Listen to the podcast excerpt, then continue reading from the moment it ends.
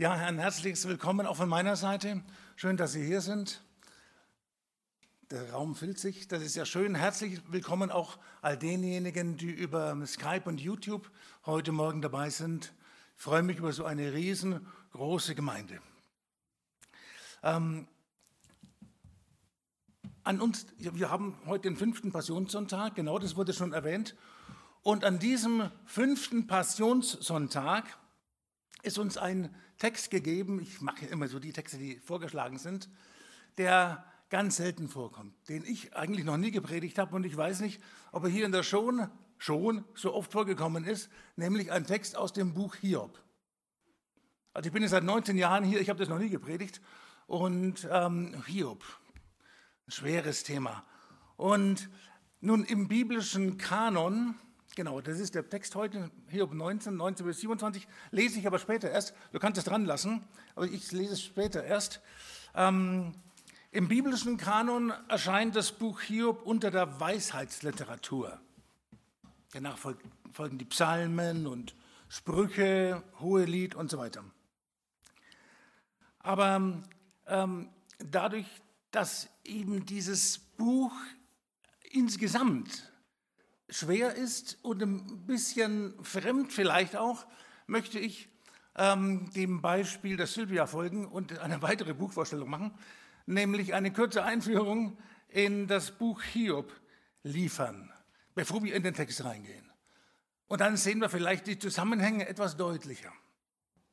Also das Buch heißt Hiob, Hiob, und das ist ein Name, der Name eines Mannes, nämlich das Haupt Protagonisten in diesem Buch, na, das ist eigentlich Gott. Hier ist es nicht, aber, aber um den geht es wesentlich. Und das hat auch eine, eine Bedeutung, dieser Name, und das heißt der Angefeindete. Hiob ist der Angefeindete. Nun, Anfeindung, Anfechtung, Leid, persönliches Leid. Dieses Thema äh, bildet den thematischen Schwerpunkt in dem gesamten Buch geht es hauptsächlich um Leid. So viel wissen wahrscheinlich auch alle. Da geht es um Leid. Es geht um negative Dinge, es geht um, ja, um Grausamkeiten teilweise. Ähm, aber ja, geht es darum hauptsächlich? Geht es in erster Linie, ist das das Hauptthema dieses Buches? Ist das Hauptthema dieses Buches Leid? Natürlich, dieses Buch berührt eines der schwersten und schmerzlichsten Themen, welches die Menschheit seit Menschengedenken geißelt. Und zwar ist es dieses dunkle Rätsel, das ähm, Menschen im Allgemeinen, aber an Gottgläubige im Besonderen ähm, peinigt.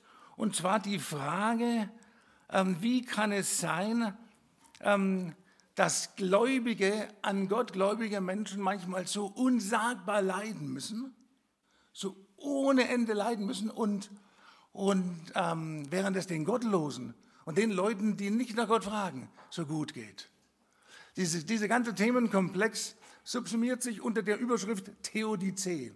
Haben wir schon ein paar Mal gehabt hier. Sie kennen den Begriff wahrscheinlich auch, Theodizee, die Gottesgerechtigkeitsfrage. Wie kann es sein, wie, wie, denk, wie lässt sich diese Beobachtung, das Leid der Gläubigen, der frommen Gemeinde und das, und, und das Glück der Gottlosen, wie lässt sich das zusammendenken und wie lässt sich das vor allen Dingen mit der Gerechtigkeit Gottes denken? Das ist ja vorhin schon angeklungen.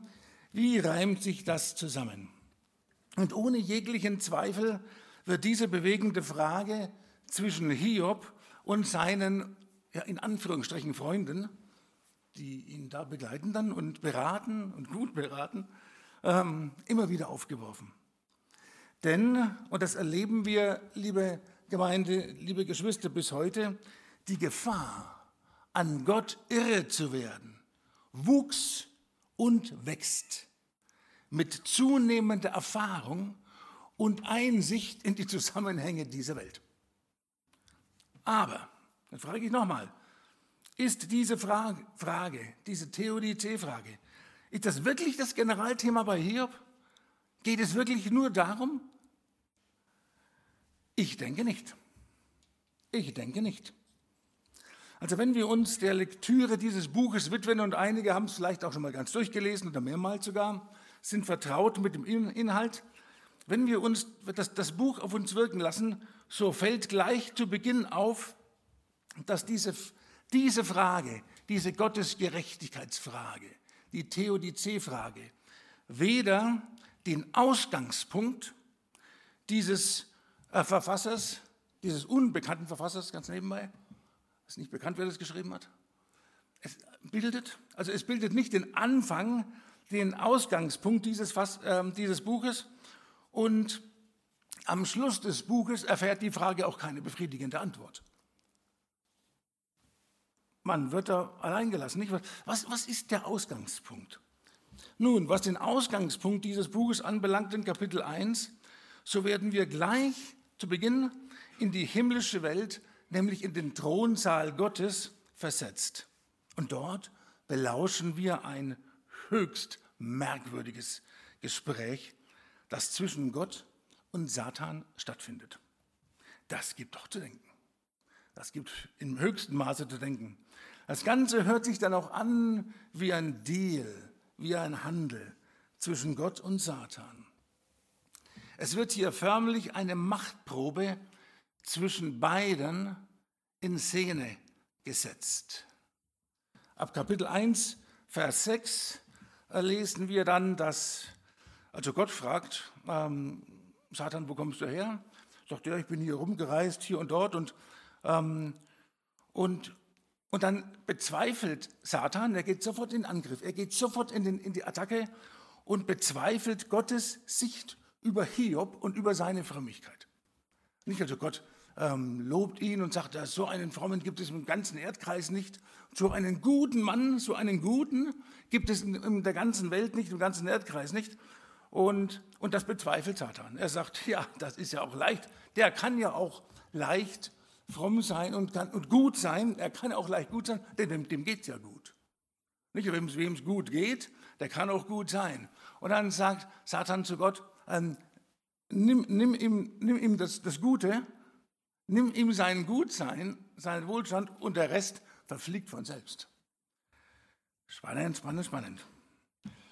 Ähm, er wirft ihm vor, das ist alles verkappter Eigennutz. Die, die Frömmigkeit Hiobs ist nichts weiter als verkappter Eigennutz. Nimm es ihm weg und die Sache ist gelaufen. So, so geht es schon mal los. Nicht? Das, ist der, das ist der Anfang, der Ausgangspunkt im Hiobsbuch.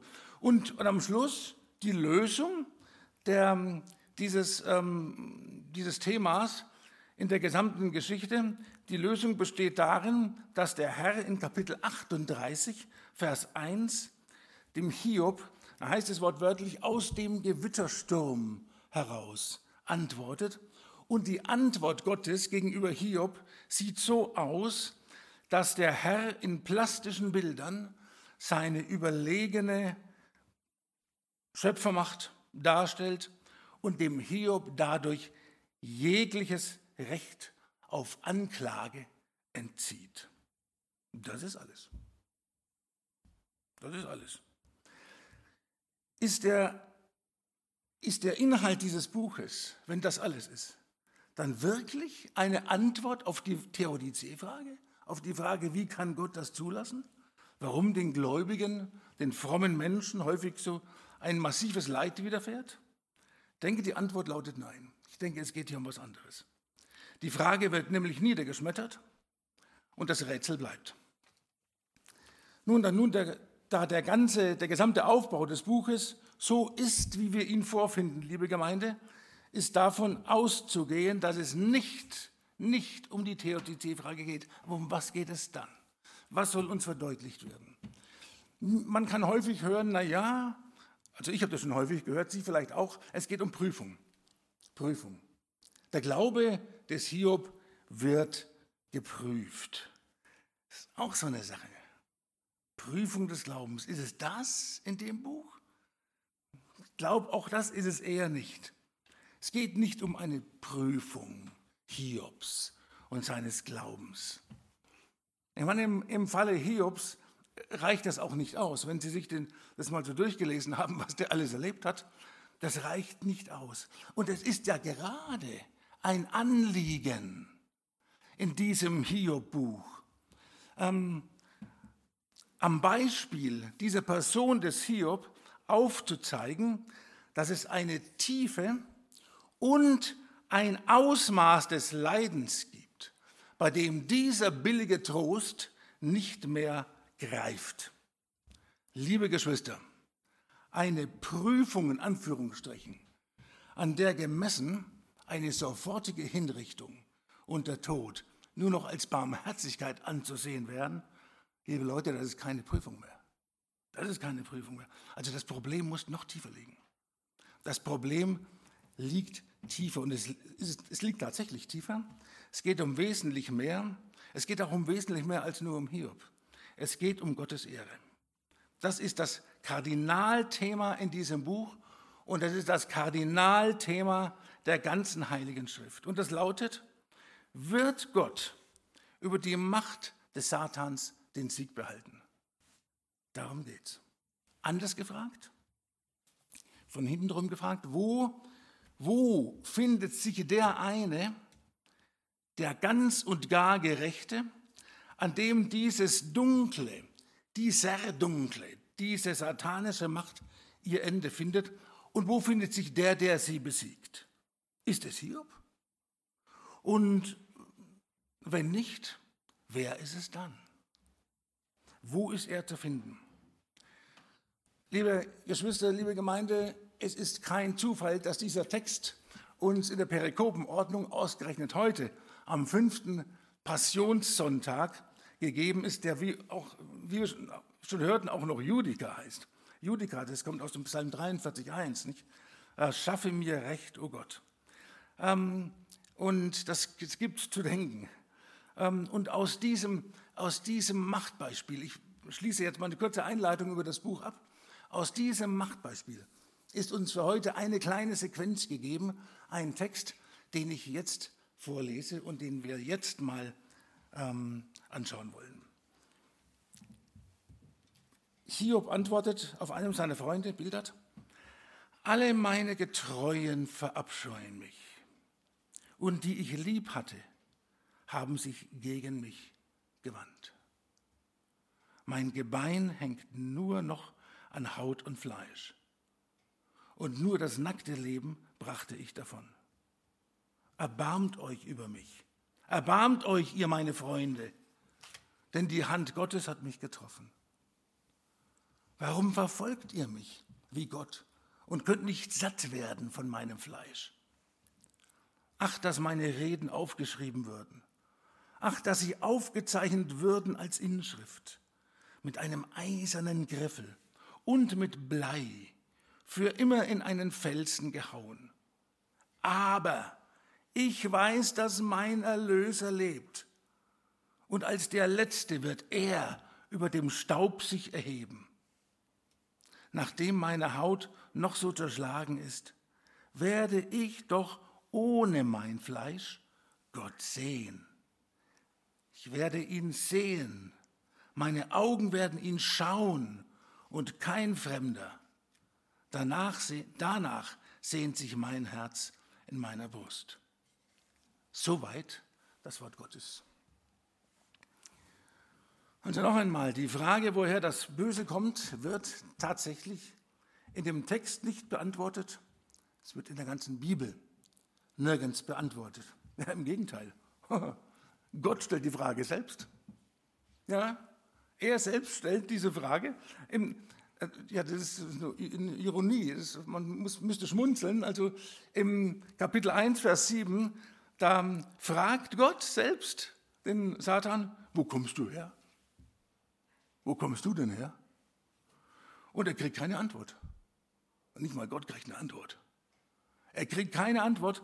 Die Antwort, die Satan gibt, ist ein Ausweichmanöver. Ja, ich bin durch die Welt durch, durch, umhergestreift, ich habe die Welt durchstreift und bin umhergewandelt, Punkt, Punkt, Punkt. Mehr wird nicht gesagt. Das ist ein Ausweichmanöver. Aber es, ähm, weil, warum? Weil es nicht darum geht, zu ergründen, von wo diese Macht des Feindes herrührt. Darüber gibt die Bibel keine, keine ähm, Auskunft sondern wie sie wieder verschwindet. Wie sie wieder verschwindet und durch wann sie verschwindet und durch wen sie verschwindet, durch wen sie besiegt wird. Diese Frage wird in der Heiligen Schrift sehr wohl beantwortet und sie wird auch gelöst. Das Problem wird gelöst.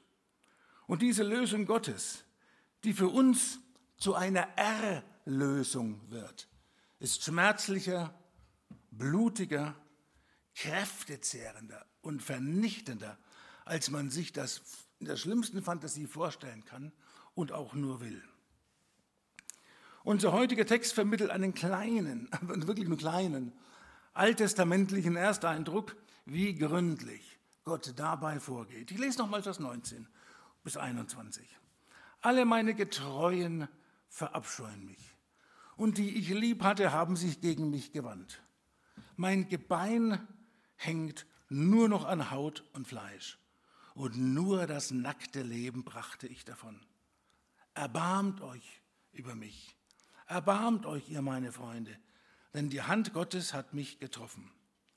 Das ruft ein Mensch, der uns im Buch Hiob gleich zu Beginn nicht als eine komische, seltsame, fragwürdige Gestalt, undurchsichtig und fragwürdig vorgestellt wird, sondern als, ich lese 1 Vers 8, untadelig und rechtschaffen.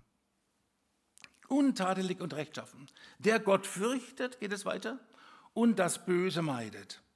Seinesgleichen gibt es auf Erden nicht. Oh, Donnerwetter. Endlich mal einer, auf den ähm, man stolz sein kann, könnte könnte man so sagen vielleicht. Endlich mal einer, der in den Augen Gottes tatsächlich als Vorbild dienen könnte. Und nun, liebe Geschwister, liebe Gemeinde hier und dort, versuche ich, äh, bitte ich Sie sehr herzlich, bei allem Weiteren, was über den Text noch äh, an Betrachtung gesagt wird, sich eines vor Augen zu halten. Nämlich, wie wir schon sagten, es geht nicht um die Theodizee-Frage, das ist nicht einmal das Thema des Buches, sondern es geht um die Frage, wer ist in Wahrheit Gott und Herr über diese Schöpfung? Wer? Wobei, ähm, das sage ich ein, also wahrscheinlich wissen Sie das schon, aber es geht hier nicht, ähm, es geht hier nicht um diesen heidischen Dualismus. Also Gott, Gott und Satan werden hier nicht wie im Heidentum ähm, vorgestellt als, als gleich ähm, starke Mächte, als gleichberechtigte oder, oder gleich, äh, gleiche Mächte. Es geht nicht um einen Dualismus, ähm, die begegnen sich nicht auf Augenhöhe. Das ist im, in heidischen Religionen ist das so. Nicht? Der, der Gott des Guten und der Gott des Bösen begegnen sich auf, auf Augenhöhe. Das ist in der Bibel an keiner Stelle so. Gott ist Gott und Gott ist der Schöpfer. Und der Satan ist ein Geschöpf und er ist hm, klein, verglichen mit der Macht des Herrn. Das, das bitte ich im Hinterkopf zu halten. Aber wer, wer ist Wer behält nun den Sieg? Gott oder der Feind? Und wenn es Gott ist, wie kommt der Böse, Schrägstrich das Böse, wieder aus der Welt raus? Dieses Thema setzt Gott hier auf die Agenda und das weiß der Satan. Der Teufel weiß das. Der Feind weiß das. Es ist ihm bekannt. Das heißt, für ihn geht es um alles oder nichts. Nicht? Der Text ist in seiner Aussage schwerer und ernster, als wir glauben sollen. Es geht nicht nur um Leid, es geht für ihn um alles oder nichts, um alles oder nichts. Ein ähnliches Motiv finden wir auch im Neuen Testament, und zwar im äh, Matthäus-Evangelium Kapitel 4, ähm, wo Jesus ähm, für vier Wochen in die, in die Wüste geschickt wird vom Heiligen Geist und vier Wochen lang nicht fasten bei sengender, äh, sengender Hitze und, ja, und dann am Schluss, nach den vier Wochen, nachdem Jesus dann schon ausgemergelt ist, ähm, da kommt mit dem Instinkt eines Geiers der Satan auf ihn, der besucht ihn und ähm, ja, versucht ihn dann und stellt ihm dann Fangfragen. Und liebe Geschwister, den Text hatten wir hier schon ein paar Mal. Ähm, auch diese Geschichte ist, ist, so eine Sache, das ist jetzt das, was im, im Matthäus 4 passiert, das ist kein Spiel, kein, kein Spiel mit, mit vor, vorab definierten Rollen. Die Sache hätte schiefgehen können. Die Sache hätte auch schiefgehen können. Gott ist so. Gott lässt sich auf Wagnisse ein, weil Gott Gott ist, aber weil er uns auch liebt, weil er Menschen ernst nimmt. Deshalb verteilt er hier keine Rollen und dann läuft es wie ein Theaterstück ab. So ist das in der Bibel nicht. So ist es bei Matthäus 4 nicht und hier auch nicht. nicht? Und dazu kommt noch eines, liebe Geschwister. Ähm, und das dürfen wir auch nicht vergessen. Dem, An, dem Feind, dem Herausforderer Gottes, klingt es noch gut in den Ohren, als der Herr ihn wissen ließ, ich zitiere Genesis 3, Vers 15, und ich will Feindschaft setzen zwischen dir und der Frau, zwischen deinem Samen und ihrem Samen. Er wird dir den Kopf zertreten und du wirst ihn in die Ferse stechen. Das hat der Feind seitdem im Hinterkopf. Seit diesem Ereignis, liebe Geschwister, ist er auf der Suche nach dem einen, nach dem Samen der Frau, der ihn zur Strecke bringen wird. Seit der Zeit ist er, wie hatte Gott geantwortet? Er durchstreift die Welt ähm, und durchstreift und durchzieht die Welt ruhelos und in Angst und Hektik. Die Urangst des Feindes ist der Motor und die finstere und spirituelle Grund hinter allem Hass und hinter allen Morden, die in dieser Welt jemals an Juden verübt worden ist. Das ging damals los ähm, in Ägypten mit dem Pharao, als, als der Feind dem Pharao ins Ohr geblasen hat, töte alle Jungs unter, drei Jahr, unter zwei Jahren. Er säuft sie im Nil, um zu verhindern, dass dieses Volk, weil der Feind weiß, dass das, das Heil kommt von den Juden, das weiß er. Also müssen die ausgerottet werden. Und das ging, bei, das ging in Ägypten schon los. Und Gott hat aber einen überleben lassen. Das war dann Mose. Nicht? Die Geschichte ging mit Mose weiter. Das ging dann über den Kindermord in Bethlehem, genau das gleiche Motiv, genau das gleiche, bis hin zum Holocaust in Auschwitz und bis in die Gegenwart hinein, die, der Judenhass und die Morde der, der IS ähm, im, im, Islamismus, der, der Islamisten. Das, das sehen Sie, Antisemitismus. Wir hören diesen Begriff ja heute auch wieder sehr häufig in den Medien, der ist eigentlich irrational. Absolut irrational. Ich meine, welchen Grund sollte es geben, ein Land, das so groß, das, das maximal so groß ist wie, wie Mecklenburg-Vorpommern, mit so einem Hass zu überziehen und das seit Jahrtausenden? Das ist ein, ein, ein winzig kleines Land. Der Grund liegt darin, weil das ist ein übernatürlicher Grund. Der ist nicht rational, der ist irrational. Der Grund liegt darin, weil, weil, er, weil dieses Land einen Hasser hat, der mächtig ist. Und der instrumentalisiert Mächte, Religionen, Völker, alles Mögliche. Deutschland hat er auch instrumentalisiert vor ein paar Jahrzehnten. Und das ist, ähm, das müssen wir so wissen. Aber, liebe, liebe Geschwister, der Feind hat Angst. Nicht? Das, das wird aus, alle, aus der ganzen Geschichte deutlich. Der Feind hat Angst und er verbreitet Angst bis heute. Also, wenn, wenn Angst die Message ist, dann steckt ja nicht Gott dahinter. Der Feind hat Angst, berechtigte Angst. Und er verbreitet Angst. Das war damals so und das ist bis heute so. Aber, aber, es gibt ein großes Aber, ähm, Furcht ist nicht in der Liebe, sondern ähm, die vollkommene Liebe treibt die Furcht aus. Sie treibt auch die Angst aus. Wer ist die Liebe? 1. Johannes 4,18, Gott ist die Liebe. Er ist die Liebe. Und sein Name ist Jesus Christus. Und er ist der Starke. Er treibt die Angst aus. Und auch das gilt bis heute. Auch das gilt bis in die Gegenwart hinein. Auch das gilt bis in diesen Raum hinein. Und dort, wo Sie über, äh, von wo Sie auch immer zuschauen. Das gilt, das gilt bis in die Gegenwart hinein. Gott ist die Liebe und er ist definitiv immer der Stärkere. Wenn Sie alles vergessen haben, was wir heute hier besprechen, bitte vergessen Sie das nicht. Gehen Sie heute raus mit dem Wissen, Gott ist die Liebe und er, er ist stärker als alles, was mich anficht was mir Angst machen will. Und der Wille besteht, ihnen Angst zu machen. So, nun fragt sich der Feind, hm, ist Hiob der eine? Durchstreifte, er durchstreifte die ganze Welt und ist Hiob der eine? Ähm, ist er es? Er hat ja bei dem Gespräch mit Gott im Kapitel 1 äh, sofort den Hiob auf den Kicker. Nicht? Interessant. Nicht die anderen, die waren ihm egal, sondern er hatte sofort den Hiob im, äh, in der Zielgeraden und er wirft Gott den Federhandschuh hin und Gott nimmt ihn auf. Nun hat der Feind freie Hand bei Hiob und er richtet ihn übelst her, übelst. Also wer, liebe Geschwister, wer noch naive Vorstellungen vom Feind Gottes hat, der muss nur mal Hiob ansehen. Hier wird der ganze Hass und die erbarmungslose Zerstörungswut des Teufels offenbar. Wir haben es hier mit einer Macht zu tun, die nichts will außer zerstören. Er weiß, dass er gerichtet ist. Er weiß, dass er verloren hat. Er kennt seine Zukunft. Und die letzte Freude, die er jetzt noch hat, ist so viel mitzunehmen, wie es geht. Das kommt ja, das, das wird hier überdeutlich in unserem Buch. Und den Hiob nimmt er, nimmt er grausam her. Aber er darf ihm nicht ans Leben. Er nimmt ihm die Gesundheit, er nimmt ihm alles äußere Gut, er nimmt ihm seine eigenen Kinder und seine Familie. Aber er darf ihm nicht ans Leben. Das ist interessant. Gott, Gott hat das ausdrücklich verboten. Das heißt, das heißt was? Gott sitzt immer noch im Regiment.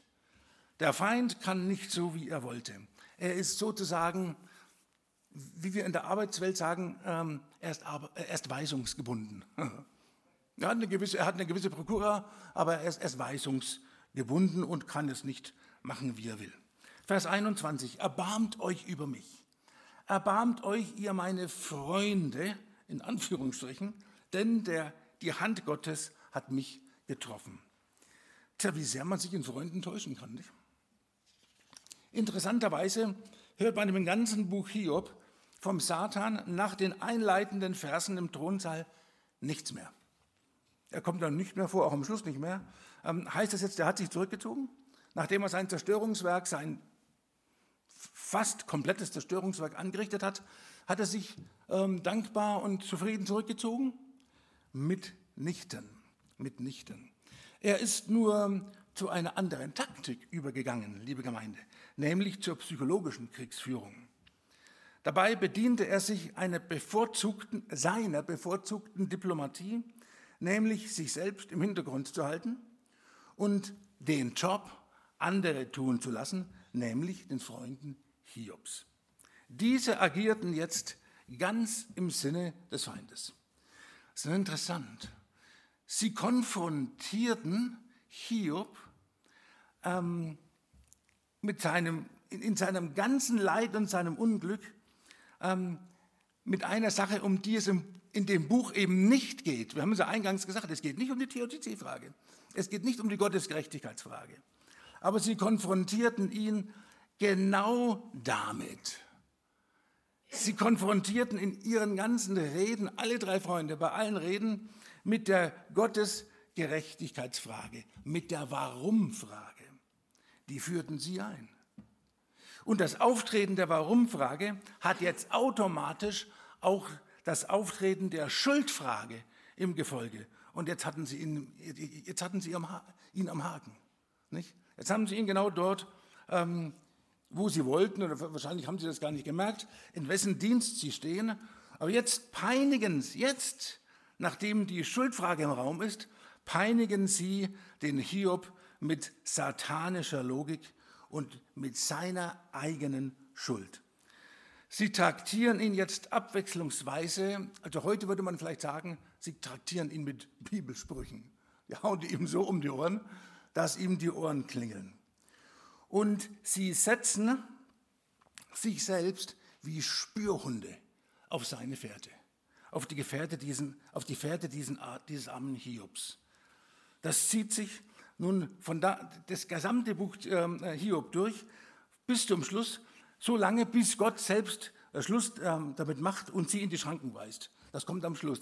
Gott bindet den Sack dann zu und er, und er fordert Rechenschaft von den dreien, die so einen Unsinn erzählt haben. Nicht? 22. Warum verfolgt ihr mich? Warum verfolgt ihr mich? sagt, sagt Hiob zu seinen Freunden, fragt Hiob seine Freunde. Verfolgt mich wie Gott und könnt nicht satt werden von meinem Fleisch. Warum? Tja, lieber Hiob, weil es in Wirklichkeit deine Freunde gar nicht sind, weil es in Wirklichkeit ein anderer ist, der dir nachstellt und dich äh, vernichten möchte. Die Freunde sind nur sein Werkzeug. Aber Hiob wusste, dass dieses Leid eine tiefere Bedeutung hat. Er, er musste es in seinem Leid, das ist ja so, wenn Menschen leiden.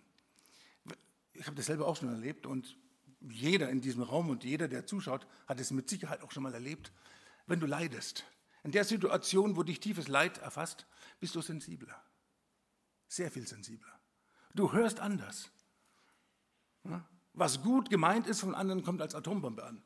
Und das, das, das kennen wir, also ich kenne das sehr gut und Sie mit Sicherheit auch. Da bin ich mir ziemlich sicher. Und, und Hiob wusste in dieser sensibilisierten Situation so viel, dass dieses Leid, sein Leid, noch eine tiefere Bedeutung haben muss. Es hat noch eine tiefere Bedeutung. Er wusste nicht welche, aber er schien geahnt zu haben, dass es hier um mehr ging als um ihn, denn sonst hätte er Vers 23 nicht gesagt, ich lese, ach, dass meine Reden aufgeschrieben würden, ach, dass sie aufgezeichnet würden als Inschrift, mit einem eisernen Griffel und mit Blei für immer in einen Felsen gehauen.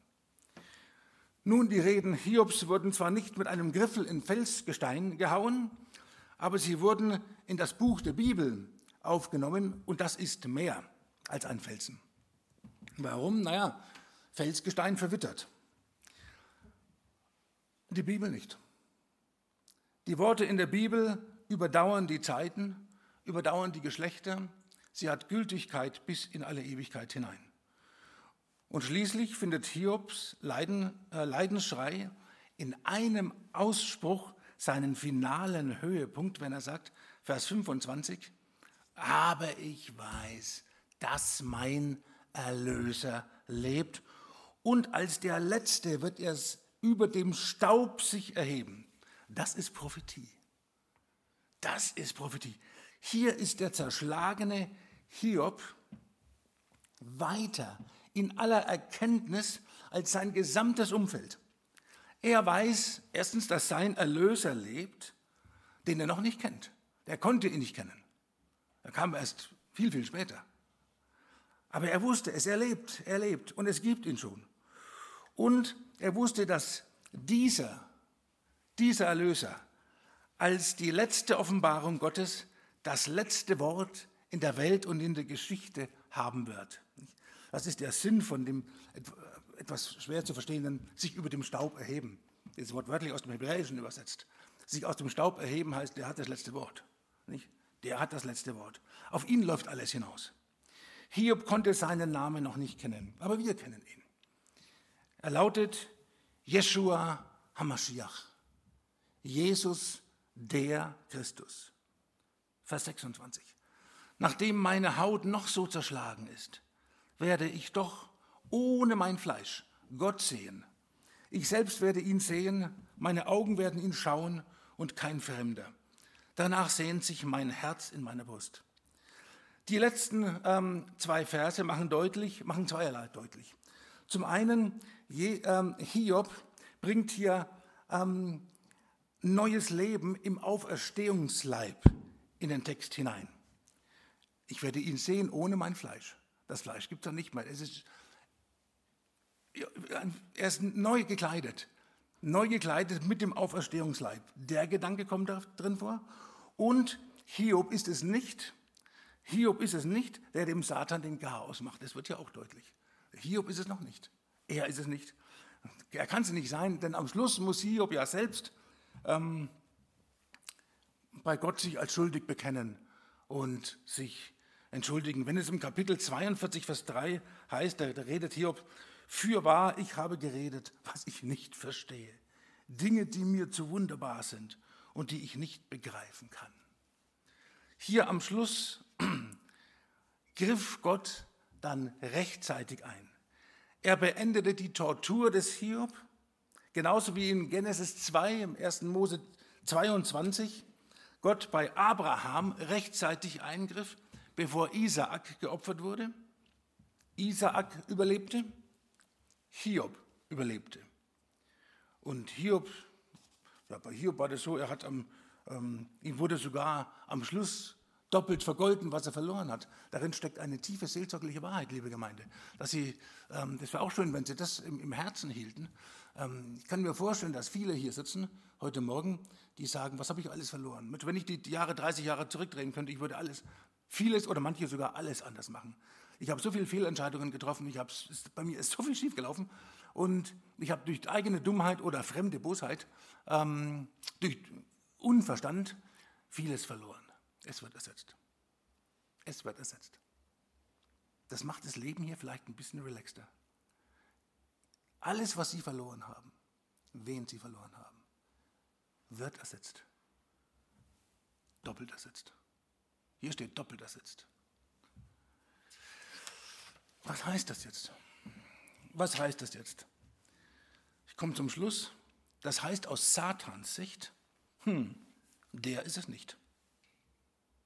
Die Suche geht weiter und er wird jetzt weiterhin ruhelos die Erde hin und her durchziehen und Terror veranstalten, tut es bis heute. Das heißt aus Gottes Sicht, der eine, dem es in der Tat gelingen wird, den Satan zu besiegen, ist sein eigener Sohn. Und während sich Hiob am Schluss bei Gott entschuldigen musste, weil er redete, was er nicht verstand, sein Sohn muss es nicht. Sein Sohn muss es nicht. Hiob wurde verschont. Sein Sohn wird es nicht. Ferner, die in diesem Buch Hiob aufgeführte Beschreibung die, der physischen Vernichtung, hier haben wir eine Kostprobe in unserem heutigen Text. Das ist nur eine Kostprobe. Die, die, die hier aufgeführte Beschreibung seiner Vernichtung in all ihrer Grausamkeit, liebe Gemeinde, ist nur ein Vorspiel von dem, was auf dem Sohn Gottes am letzten Tag seines irdischen Lebens zukommt und was er zu ertragen hat. Das war schlimm, was hier zu ertragen hat, aber kein Vergleich mit dem, was Christus am Karfreitag, am letzten Tag seines Lebens, seines irdischen Lebens zu ertragen hat. Wenn es bei Jesaja im Vers 3, Kapitel 53, Vers 3 heißt, er hatte keine Gestalt und keine Pracht, dann ist das eine höfliche Umschreibung dessen, wie man mit Jesus am Karfreitag umgeht und wie man ihn hergerichtet hat. Er war als Mensch nicht mehr zu erkennen. Äh, manche von Ihnen haben vielleicht den Film The Passion, die Passion von Mel Gibson gesehen. Ich habe den damals im Kino gesehen. Und ähm, viele waren schockiert und so von der, von der Grausamkeit. Der war auch grausam, der Film. mittlerweile läuft er am Karfreitag wahrscheinlich wieder im Fernsehen. Ähm, der, der, war grausam, ist keine Frage. Der, da hockt man sich auch nicht ins Kino rein mit Chips und so. Aber ähm, sogar der Film, also der kam, verglichen mit allen anderen Jesus-Filmen, kam der der Wirklichkeit noch am nächsten. Aber auch dieser Film ist nur eine Andeutung, was wirklich mit Christus geschehen ist. Und drittens, das heißt aus menschlicher Sicht, Gott hat den einen geschickt, der uns für alle Ewigkeit rettet. Oder wie es der heutige Wochenspruch sagt aus Matthäus 28, ich lese, der Menschensohn ist nicht gekommen, um sich dienen zu lassen, sondern um zu dienen und sein Leben zu geben als Lösegeld für viele. Also nicht Selbstverwirklichung, sondern Heilsverwirklichung war der Motor des Kommens Jesu. Und deshalb dürfen wir sagen und singen, ich weiß, dass mein Erlöser lebt. Amen. Herr Jesus Christus, ich danke dir. Ich danke dir, dass du den Feind besiegt hast. Ich danke dir, dass du regierst. Dass du regierst. Auch wenn wir davon noch nicht so viel sehen. Aber du bist derjenige, der stärker ist als die Angst. Komm in unsere Gegenwart, komm in unser Leben und streite in uns und für uns, solange wir in dieser Welt, diese Welt noch ertragen und aushalten müssen. Und lass uns, zünde uns an mit deiner Liebe. Lass uns in deiner Liebe leben und stärke uns mit deiner Liebe. Stecke uns an mit deiner Liebe und mach uns so zu Überwindern der Hoffnungslosigkeit, dass auch andere, die dich nicht kennen, Hoffnung bekommen. Und mit allen, die dich noch nicht kennen, Herr Jesus, aber auch, auch in und durch dich Vergebung und ewiges Leben haben wollen, spreche ich jetzt folgendes Gebet. Herr Jesus, Ich danke dir, dass du mich liebst und für mich am Kreuz gestorben bist. Dein kostbares Blut reinigt mich von jeder Sünde. Du bist mein Herr und mein Retter, jetzt und für immer. Ich glaube, dass du von den Toten auferstanden bist und dass du heute noch lebst. Dank deines vollbrachten Werkes bin ich jetzt ein geliebtes Kind Gottes und der Himmel ist mein Zuhause. Danke, dass du mir das ewige Leben gegeben hast. Danke, dass du mein Herz mit deinem Frieden und deiner Freude erfüllt hast. Amen.